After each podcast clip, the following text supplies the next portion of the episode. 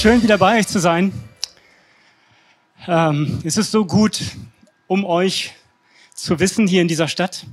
So schön, dass wir miteinander in dieser Stadt unterwegs sein können, jeder an verschiedenen Plätzen und trotzdem in Jesus in der Einheit.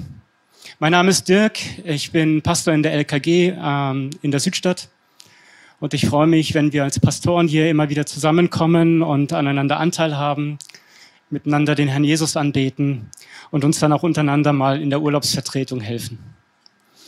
Es ist wirklich schön, dass ihr hier in dieser Stadt seid und möge der Vormittag dazu dienen, euch zu ertüchtigen. Mich hat er schon in der Vorbereitung ertüchtigt. Ich hoffe, es wird gute Auswirkungen haben. Lasst mich zu Beginn beten. Herr Jesus, wir lieben deinen Namen. Wie schön, dass wir miteinander verbunden sind in deinem Namen. Herr, wie schön, dass du ein Volk in diese Stadt gesetzt hast, deine Gemeinde. Danke für alle Geschwisterschaft. Danke für jede Hoffnung, die aus jedem Bruder, jeder Schwester, aus jeder Kirche, jeder Gemeinschaft in dieser Stadt, in diese Stadt gelangt. Danke, Jesus, dass du wirkst. Jetzt bitten wir dich auch, gib uns Konzentration und Kraft, dich wahrzunehmen in dem, was wir reden, hören oder denken und empfinden. Amen. Also eure Reihe, in der ihr unterwegs seid, heißt offline, wie baue ich Stress ab? Das wüsste ich auch gerne, aber wie gesagt, ich habe ein bisschen Vorsprung bekommen, darüber nachzudenken. Und es ist ja eigentlich eine super Serie. Sommer, Sonne, Sand, jedenfalls am Bördersee. Da wurde heute Morgen schon mächtig geplanscht. Es gab irgendeinen Triathlon. Vielleicht könnt ihr da noch mit einsteigen auf dem Heimweg. Sommer, Sonne, Strand, stressless. Dafür wurde wohl der Urlaub erfunden. Dass wir aus dem normalen Geschäft mal rauskommen, runterfahren können und in frische Kraft tanken können. Und vielleicht, wenn wir merken, der Abstand ist gewonnen zum Alltäglichen, auch wieder darüber nachdenken können, wie wollen wir denn ins Alltägliche wieder neu einsteigen? Stress abbauen. Woran merke ich, dass sich mein Energietank im Laufe eines Jahres, im Laufe der Zeit, im Laufe der Geschehnisse leert? Na, als ich die Frage das erste Mal gehört habe, als Hausaufgabe für mich, habe ich gedacht, das ist doch ganz einfach. Sobald nichts mehr geht, merke ich, Tank leer. Ähm, ich habe euch ein altes Relikt mitgebracht. Ich weiß nicht, wer das noch kennt. Ich wüsste gerne, ob irgendjemand noch so etwas in seinem Auto dabei hat. Also kennen tun es schon einige, sehe ich. Prima, ganz gut. Hat das noch irgendjemand im Auto dabei? Nee, also für die, die das zum ersten Mal sehen, das ist ein Reservekanister. Das wurde vor ein paar Wochen wieder hip, als der Benzinpreis so hochgekommen ist. Ich habe irgendwo tief in irgendeinem Raum unserer Gemeinde diesen, da ist sogar noch was drin, habe ich jetzt festgestellt. also jetzt bitte nicht rauchen. Ein äh, altes Relikt dieser Reservekanister. Tatsächlich, als ich Kind war, hatten wir so etwas im Auto. Ich weiß nicht warum, entweder weil die, die Tanknadel gerade wieder gehakt hatte und wir nicht genau wussten, hält's, hält's nicht, oder ob das Tankstellennetz noch nicht so ausge, ausgebreitet gewesen ist. Ich weiß nur, wir hatten sowas auch bei uns im Auto. Das einzige Mal, dass ich mit so einem Köfferchen, Tänkchen, Tank nach draußen gehe, ist eigentlich nur dann, wenn ich mit meiner Motorsäge spielen gehe. Weil da weiß ich auf jeden Fall, meine Motorsäge hat nur ungefähr ein Reserve für vielleicht zwei Stunden, wenn ich länger arbeiten möchte, niemals ohne aus dem Haus. Also wenn du mit der Motorsäge unterwegs bist. Ich habe mal überlegt, was ähm, im Leben muss alles gefüllt werden. Und äh, das Beispiel mit dem Tank und mit dem Auto, also ich habe keine sechs Autos im, im, in meiner Garage stehen, aber mir sind sechs Lebensfelder eingefallen. Und ähm, deswegen habe ich mal geschaut, was bedarf eigentlich immer wieder der Füllung. Also Benzin oder Strom oder keine Ahnung was. Jedenfalls irgendwo muss ich immer wieder hinschauen im Haushalt, in meinem Leben. Da gibt es ein paar Geräte, die wollen einfach frühzeitig gefüllt sein, damit ich eben nicht irgendwann irgendwie auf dem Trocknen bin. Und ich habe diese sechs Lebensfelder euch mal mitgebracht und will sie mit uns kurz durchgehen. Das erste, was uns einfällt, ist selbstverständlich der Körper. Sport, frische Luft und seit einigen Jahren auch angehypt, gute Ernährung. Es geht das Gerücht rum, dass mit einer guten Ernährung tatsächlich die Lebenserwartung steigt. Wir werden sehen. Ein zweites Feld, das immer wieder auch beachtet werden will, ist die Seele. Ich glaube, ihr habt in dieser Serie auch wenigstens ein oder zweimal über Sabbat nachgedacht und habt mitbekommen, dass der Sabbat mehr ist, als nicht zu arbeiten. Dieser Seele tatsächlich auch zu erlauben, zum Atmen zu kommen oder sich zu melden. Wir kommen nachher noch auf diese Seele nochmal zu sprechen. Aber immer wieder auch mal innezuhalten und sich selbst zu fragen, wie geht es dir eigentlich wirklich? Das dritte Lebensfeld ist unser geistliches Leben. Ich sage uns nichts Neues und möchte es uns trotzdem noch mal aufs Herz legen. Ihr Lieben, wir sind nicht mehr Fremdlinge bei Gott. Wir sind seine Hausgenossen. Hey, du hast Kühlschrankrecht beim Vater im Himmel. Es ist ein Unterschied, ob du reingehen kannst oder ob du der Paketbote bist, unter Dampf bist und einfach nur vor der Tür ablegst, um schnell wieder die nächsten Pakete zu nehmen und zu verteilen. Aber du hast Kühlschrankrecht. Du darfst beim Vater im Himmel reingehen und musst nicht einmal fragen, ob was Kühles im Kühlschrank ist. Bedien dich. Du bist Gottes Hausgenosse. Und wie ist deine Wahrnehmung im geistlichen Leben? Ist dein geistliches Leben tatsächlich aktiv oder eher beschaulich? Und ich frage diese Fragen nicht, um schlechtes Gewissen zu machen oder so etwas, weil das sind ganz normale Fragen, die uns immer wieder neu in jeder neuen Lebensphase auch berühren und ähm, angehen. Ein viertes Stichwort habe ich mitgebracht, ein viertes Lebensfeld, die Beziehungen. Wie pflege ich eigentlich Freundschaft? Jeder von uns träumt davon, dass er morgens um drei vielleicht eine schlaflose Nacht hatte und seinen Freund anrufen kann und sagen kann, ey, ich brauche dich jetzt. Habt ihr solche Leute, die ihr morgens zwischen drei und halb vier anrufen könntet? Wo die Scham keine Rolle spielt, sondern wo du hingehen kannst und sagst, hey, ich weiß, es ist eine unmögliche Zeit. Aber ich verhungere und verdurste gerade. Können wir uns miteinander treffen? Habt ihr solche Freunde? Und wie pflegt man eigentlich eine solche Freundschaft, dass sie dazu werden kann? Und ein fünftes Stichwort Lebensfeld, die Ressourcen so wenig Kohle, noch so viel Monat vor dir? Ist dein Budget planvoll oder planlos? Ich empfehle dir, zehn Prozent deines Einkommens fürs Reich Gottes zu investieren. Am besten in den eigenen Kühlschrank, in die eigene Gemeinde, damit die Gemeinde, in der du lebst, auch leben kann. Und ich empfehle dir 20 Prozent vielleicht für Sparen und Altersvorsorge. Und ich empfehle dir 30 Prozent fürs Leben, fürs Alltägliche, für deine Wünsche und 40 Prozent gehen wenigstens meistens drauf für die Wohnung. Und manchmal schafft man das mit 20 Prozent vielleicht nicht zu sparen oder fürs Alter vorzulegen. Da ist eher vielleicht am meisten Luft. Aber eine Verheißung in der Bibel ist tatsächlich, diese 10 Prozent fürs Reich Gottes nicht abzuknapsen. Und ein sechstes Stichwort, dazu möchte ich später etwas mehr sagen, ein Lebensfeld, das wir immer wieder auch anschauen sollen damit wir nicht auf Reserve kommen, ist die Frage, bist du eigentlich in einem Lebensgefühl von berufen oder getrieben?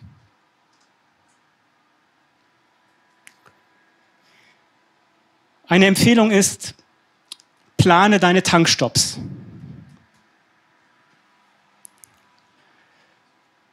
Überleg dir, wo du welche Pause einlegst, um nochmal aufzufüllen. Hast du die nächsten drei Wochen in deinem Kalender vor Augen? Und wenn du reinschaust, sind das lauter Aufgaben, wo du denkst, oh Backe, wie komme ich da bloß durch? Und wie könnte man vielleicht, wenn es so ist, gut, die nächsten drei Wochen ist es jetzt Sommerzeit, da können viele raus und weg und, aber im Normalen. Wenn du merkst, du hast drei Wochen vor dir, die sind echt stressig. Vielleicht planst du dir ein paar Appetizer ein, wo du merkst, damit ich diese Herausforderung in den nächsten drei, vier Wochen schaffe, brauche ich ein paar Inseln, an denen ich runter und wieder neu dynamisch werden kann. Aber woran merke ich jetzt eigentlich, dass mein Tank leer ist?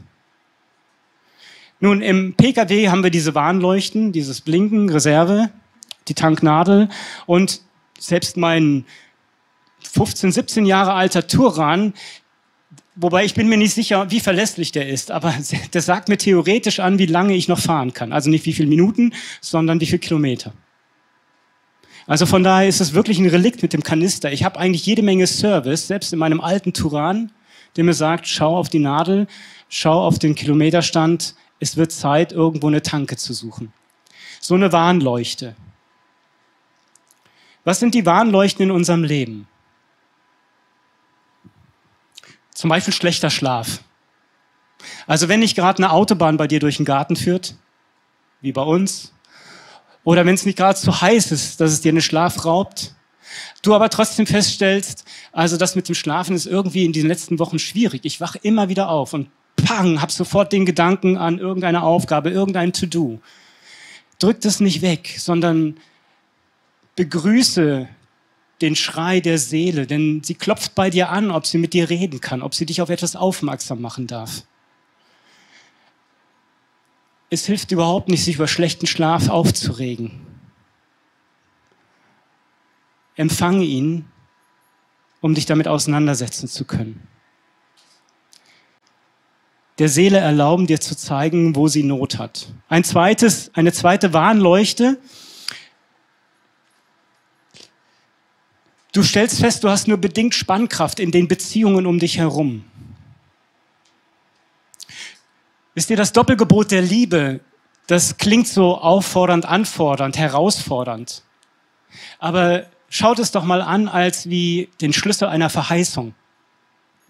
Wenn dein Herz ausgerichtet ist auf die Liebe, so wie wir es vorhin gesungen haben, Jesus, wir lieben deinen Namen, wenn dein Herz darauf ausgerichtet ist, auch im Alltäglichen, wenn du Spannkraft für die Beziehung um dich herum hast, ist das ein guter Gradmesser.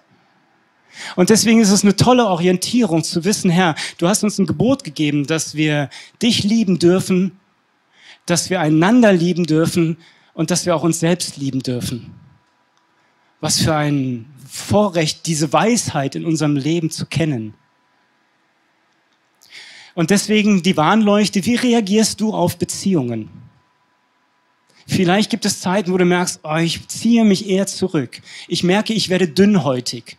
Und wie sind dann sozusagen die, die Beobachtungen bei sich selbst?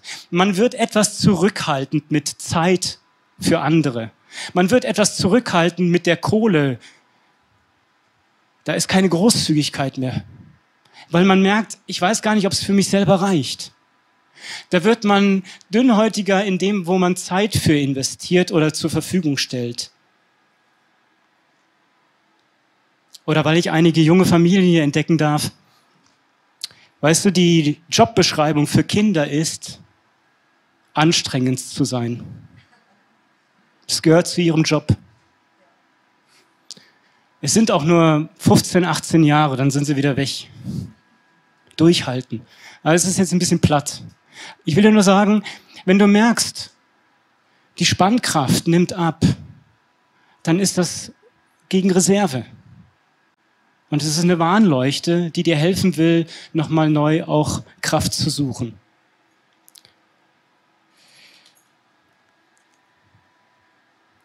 Eine andere, eine andere Warnleuchte in unserem Leben ist, dass wir ein Kompensationsverhalten entwickeln. Also plötzlich zu viel essen, zu viel trinken, zu viel Couch. Hat jeder von uns die Herausforderung. Es gibt auch genau das Gegenteil, nämlich zu viel Leistung. Dass du reinstresst, du reinarbeitest, weil tief in dir eine Unsicherheit da ist, ob das reicht, wie du bist und wer du bist. Und merkt ihr, Warnleuchte. Da geht eine Balance auf Reserve. Oder Du stellst fest, mir fällt es schwer, manchmal fällt es den Mann dann um dich herum schwer, äh, auf, dass es dir schwer fällt, präsent zu sein. Dass der Finger, der hängt irgendwie nur noch am Handy. Dein Partner, deine Frau, dein Mann, deine Kinder müssen dir wiederholt die Dinge sagen.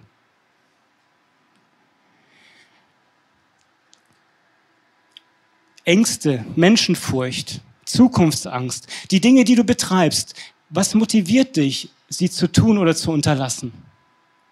Wenn du merkst, da ist eine Angst in meinem Leben, Warnleuchte. Da ist etwas anders, als es sein darf. Wir werden nie stresslos durch diese Zeitenwelten kommen. Wir müssen nur merken, wo sind die Warnleuchten, auf die ich reagieren kann, um wieder gegenzusteuern.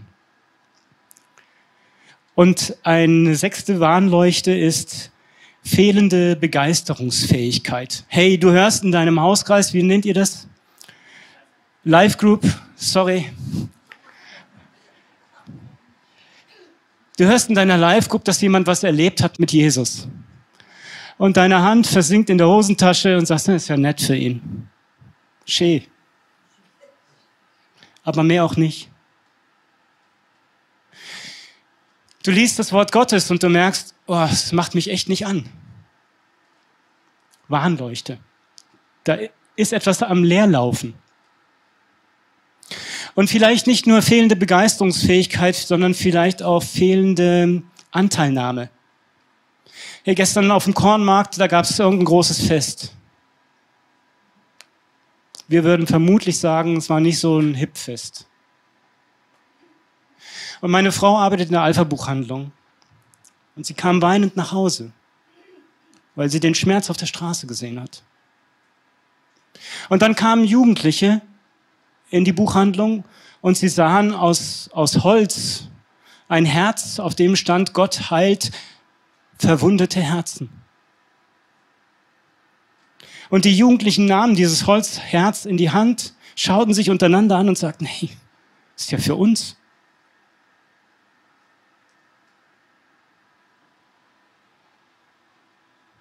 Wenn du merkst, dass die Not der Welt oder die Leidenschaft Jesu dich kalt lässt, schau auf die Tanknadel.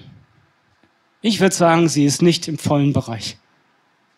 Und es geht nicht darum, uns ein schlechtes Gewissen zu machen oder das als Sünde zu deklarieren. Es geht nur darum, sensibel zu sein, wachsam zu sein. Herr Jesus, wir lieben deinen Namen, wir wollen mit dir sein, wir wollen bei dir sein.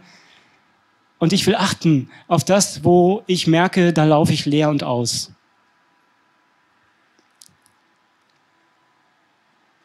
Wir Menschen, wir sind Beziehungswesen. Zu uns selbst, zu Gott, zur Schöpfung, zum anderen. Und Beziehungen kosten Energie tanken. Selbst tanken kostet Energie. Jetzt nicht nur die Kohle, sondern überhaupt dann auf die Tanke zu kommen. Deswegen muss man ja schauen, dass man frühzeitig genug abbiegt von der Autobahn. Ich kenne den Reflex, wenn ich drei, vier Stunden Auto fahre, um zu meiner Mutter nach Hause zu fahren oder so, dann muss ich vielleicht nicht einmal tanken, aber zwischendurch gehen die Augen ein bisschen runter. Ach, das schaffe ich schon noch. Wir fahren einfach weiter. Und es gibt eigentlich immer nur zwei Anlässe, dann wirklich mal zu unterbrechen. Entweder die Blase, oder die voll ist, oder der leere Tank. Hey, ohne Reserven im Tank. Wenn du keine Kraft mehr hast, jetzt das Richtige noch zu tun. Wenn du von der Couch nicht mehr runterkommen kannst, um joggen zu gehen. Vielleicht schaffst du es noch von der Couch, um spazieren zu gehen. Und nach zweimal spazieren kannst du vielleicht wieder joggen gehen aber achte auf, auf deine Seele, auf deinen Körper, deinen Geist, auf das, was dein Leben ausmacht.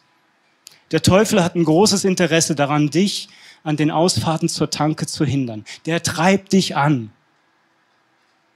Komm, das, du musst dir jetzt nicht abbiegen. Du musst jetzt keine Auszeit nehmen. Du musst jetzt nicht in der Bibel lesen. Das andere ist jetzt wichtiger, ist dringender. Geh, mach.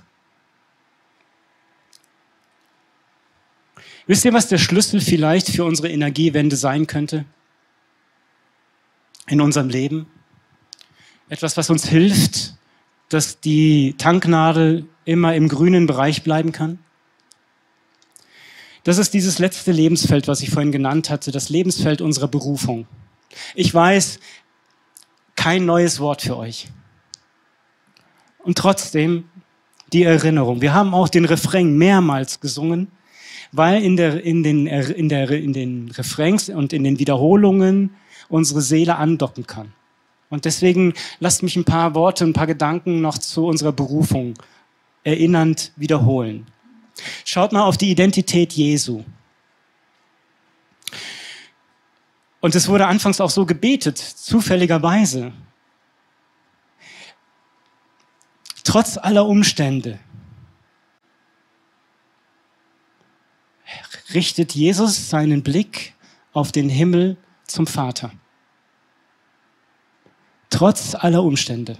Und gerade in den Umständen der Anfeindung und derer, die von ihm weggehen,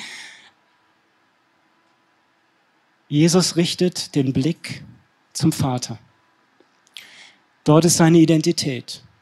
Nicht die Umstände machen seine Identität aus. Die behindern, bedrücken und bedrängen, aber nicht die Umstände deines Lebens sind deine Identität. Und der Paulus schreibt im Epheserbrief im fünften Kapitel, werdet nun Gottes Nachahmer. Macht es wie Jesus, werde Mensch. Werdet Gottes Nachahmer als geliebte Kinder. Als geliebte Kinder, ein geliebtes Kind. Schaut, was Papa und Mama machen und will das auch tun. Schauen wir noch mal ganz kurz auf das Innenverhältnis von Jesus und seinem Papa. Zu der Zeit fing Jesus an und sprach, ich preise dich, Vater, Herr des Himmels, der Erde. Ja, Vater, so hat es dir wohl gefallen. Alles, alles ist mir übergeben von meinem Vater. Niemand kennt den Sohn als nur der Vater und niemand kennt den Vater als nur der Sohn und wem es der Sohn offenbaren will. Jesus schlüpft in seine Identität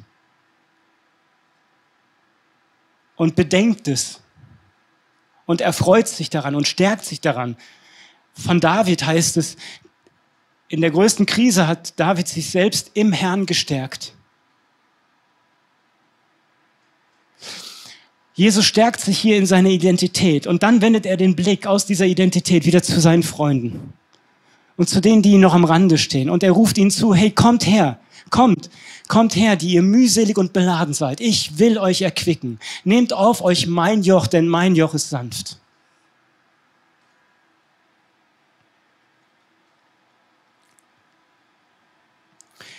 Jesus war nicht getrieben, sondern er war der Berufene.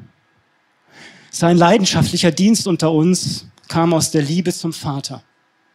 Das war das Erste. Schaut, Jesus hat im Himmel beim, beim Vater alle Fülle, alle Herrlichkeit, also alles, was uns so unvorstellbar ist.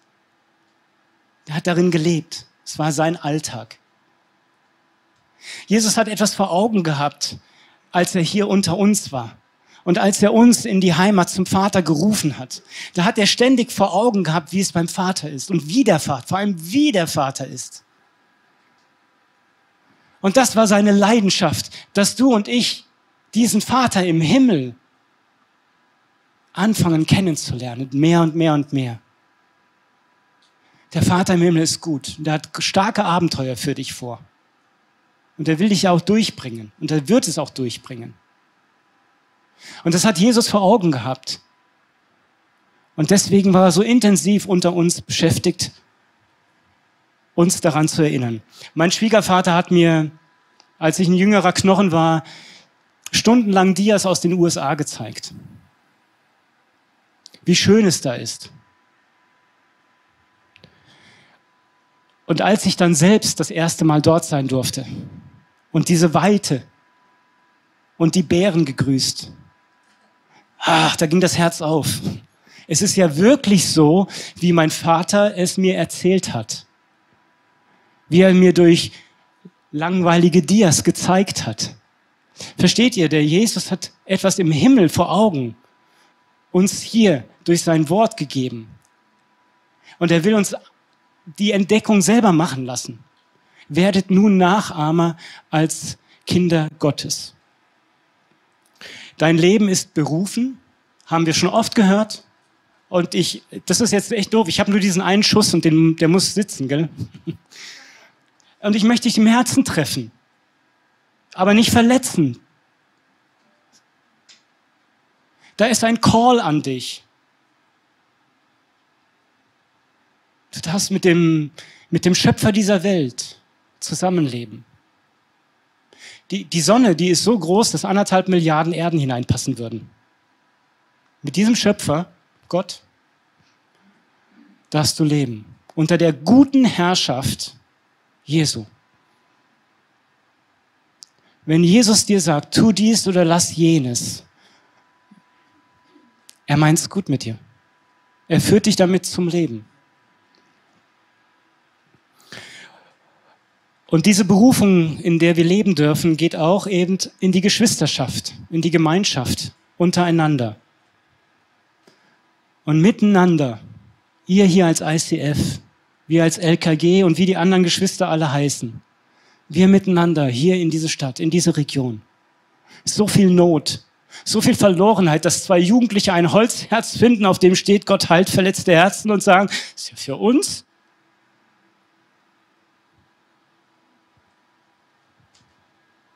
Und die Verlorenheit ist nicht nur auf der Straße.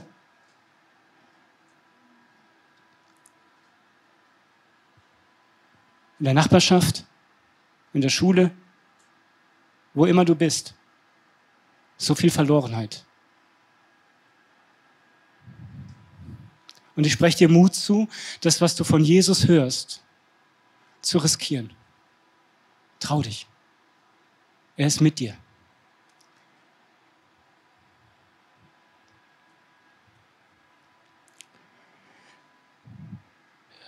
Wir wissen das und ich erinnere uns nur noch einmal. Mit Jesus zu leben, das erfüllt unser Leben bis in die alle Ewigkeit. Es macht unser Leben reich, auch wenn es komplizierter wird, auch wenn es anstrengender wird. Aber es erfüllt unser Leben bis in alle Ewigkeit. Bis in alle Ewigkeit.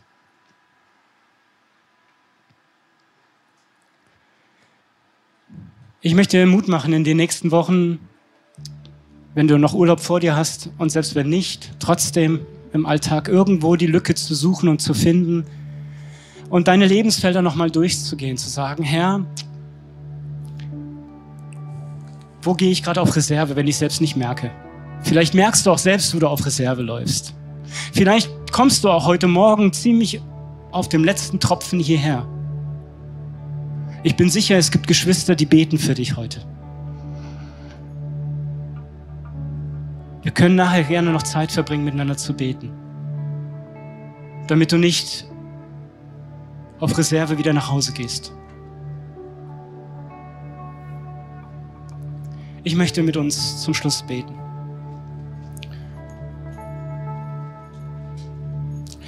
Herr Jesus, du bist das erfüllende Leben. Ja, wir lieben deinen Namen, denn du bist unsere Hoffnung, unsere Erlösung, unsere Errettung. Du bist unser Helfer. Heiliger Geist, wir verehren dich und wollen dir Raum schaffen, dass du uns erinnern kannst an die Verheißungen, die über unserem Leben ausgesprochen sind. In das, was du uns hineinführen möchtest, dass du auf unsere Tanks achten wirst. Und ich, wir wollen dir erlauben, Jesus und Heiliger Geist, dass du uns aufzeigst, wo empty ist wo in unserem Leben etwas heiß gelaufen, leer gelaufen, vertrocknet ist. Komm du mit deiner Güte, mit deiner Gnade in unser Leben neu. Wir suchen dich, wir brauchen dich und wir erlauben dir, uns aufmerksam zu machen, wo wir dich nicht nur als Tankstelle, sondern als Raffinerie erleben dürfen. Amen.